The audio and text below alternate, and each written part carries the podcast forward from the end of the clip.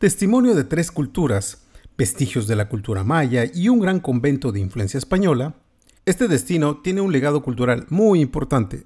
Todas las casas, las tiendas y las iglesias de este lugar están pintadas de amarillo dorado. Por tal motivo, a este pueblo se le conoce como la Ciudad Amarilla.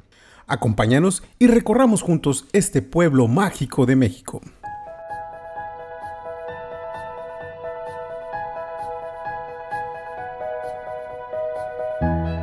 Bienvenidos a este espacio donde recorreremos los pueblos mágicos de México, los cuales están llenos de símbolos y leyendas. Son lugares que muestran la identidad nacional en cada uno de sus rincones. Te invitamos a que nos acompañes en este viaje y te enamores de este México mágico.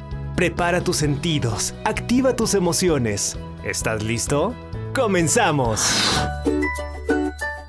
Hola, ¿qué tal? Soy Rigoberto Rosales y como siempre los estaré acompañando en este viaje que cada lunes hacemos a diferentes sitios de nuestro México mágico.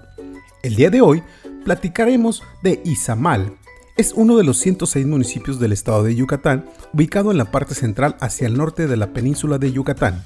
Por su influencia prehispánica, colonial y contemporánea, se le conoce como la ciudad de las tres culturas. También es llamada la Ciudad Amarilla y gracias a sus pirámides mayas de gran tamaño es nombrada Ciudad de los Cerros. Acompáñanos.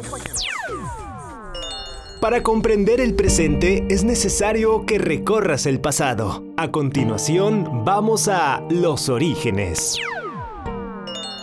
Izamal debe su nombre a un personaje de origen mítico que era como un instructor, maestro y sacerdote de los mayas llamado Ipsamna o Samna. El significado de ese nombre es rocío que desciende del cielo. Fue una de las ciudades-estado más importantes de los mayas. Un dato interesante y que es importante resaltar de Izamal es que es de las ciudades más antiguas, inclusive superando a Chichen Itza y Uxmal.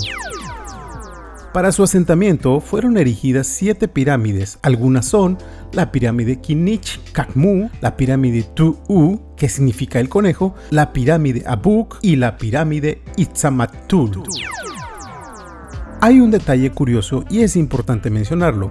Muchos de ustedes se preguntarán por qué todas las viviendas de Izamal son amarillas. Hay dos versiones. La primera, cuando en 1850 la producción de Nequén entró en crisis, sus habitantes decidieron unificar el color de la ciudad con la intención de llamar la atención del turismo. La otra versión es que en 1993 Izamal recibió al Papa Juan Pablo II y en honor a la sede donde habitaba el Papa Juan Pablo II, que es el Vaticano, y sus colores representativos son el amarillo y el blanco, se pintaron las viviendas con esos colores. Para el 2002, Izamal recibió oficialmente el título de Pueblo Amarillo. Entre las edificaciones destacadas está el convento de San Antonio de Padua, considerado uno de los conjuntos conventuales más importantes del siglo XVI.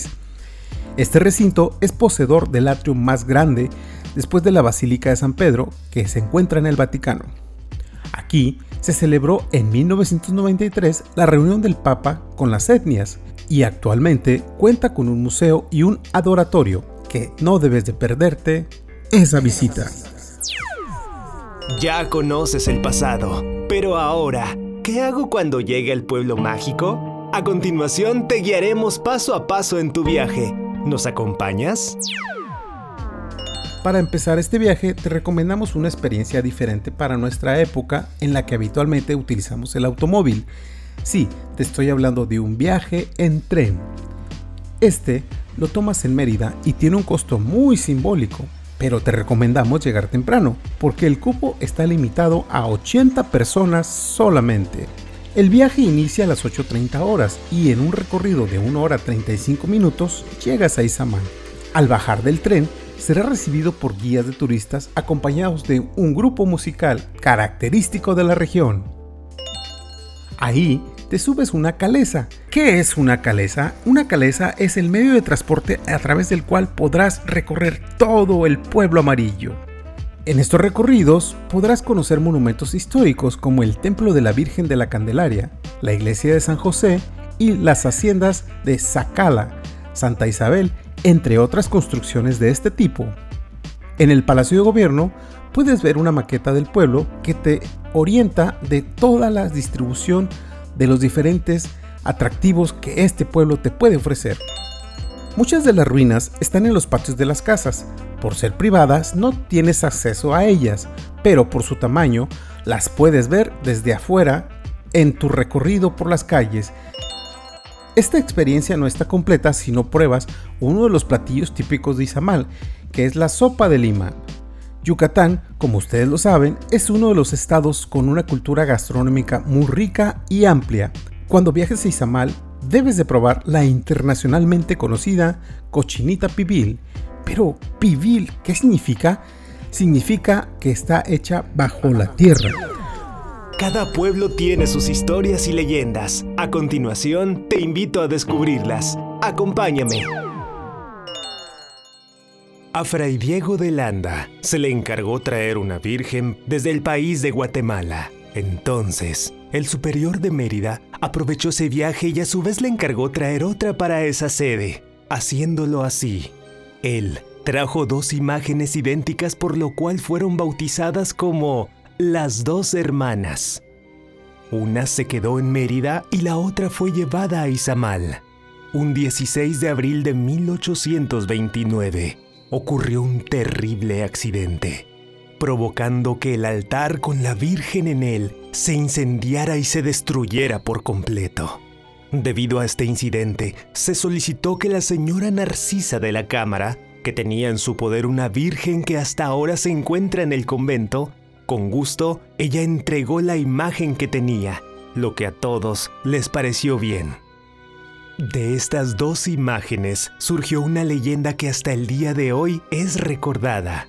Cuentan sus pobladores que algunos años antes de que sucediera el incendio, un humilde indígena trabajaba como sacristán del convento, el cual era el encargado de mantener limpio el lugar. Aprovechando de su acceso, tenía la costumbre de postrarse ante la Virgen y platicar en voz alta con ella.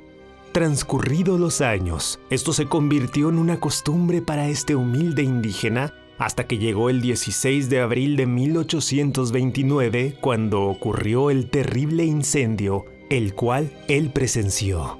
Se dice que mientras se incendiaba el altar, el sacristán escuchó como la Virgen le decía, Sálvame, soy la Virgen. Entonces él miró una tenue luz que lo seguía y no sabiendo a dónde ir. Esta historia continuará cuando visites Izamal. Ya regresamos y la verdad me quedé con las ganas de conocer el final de la leyenda. Sin duda, hemos tenido un programa lleno de información que esperamos que haya sido muy interesante para todos ustedes. Soy Rigoberto Rosales y me despido con el deseo que sumes kilómetros a tu vida y acumules experiencia nos escuchamos en el siguiente programa que se tratará de Santiago Nuevo León, otro de los pueblos mágicos de nuestro México querido. Hasta la próxima.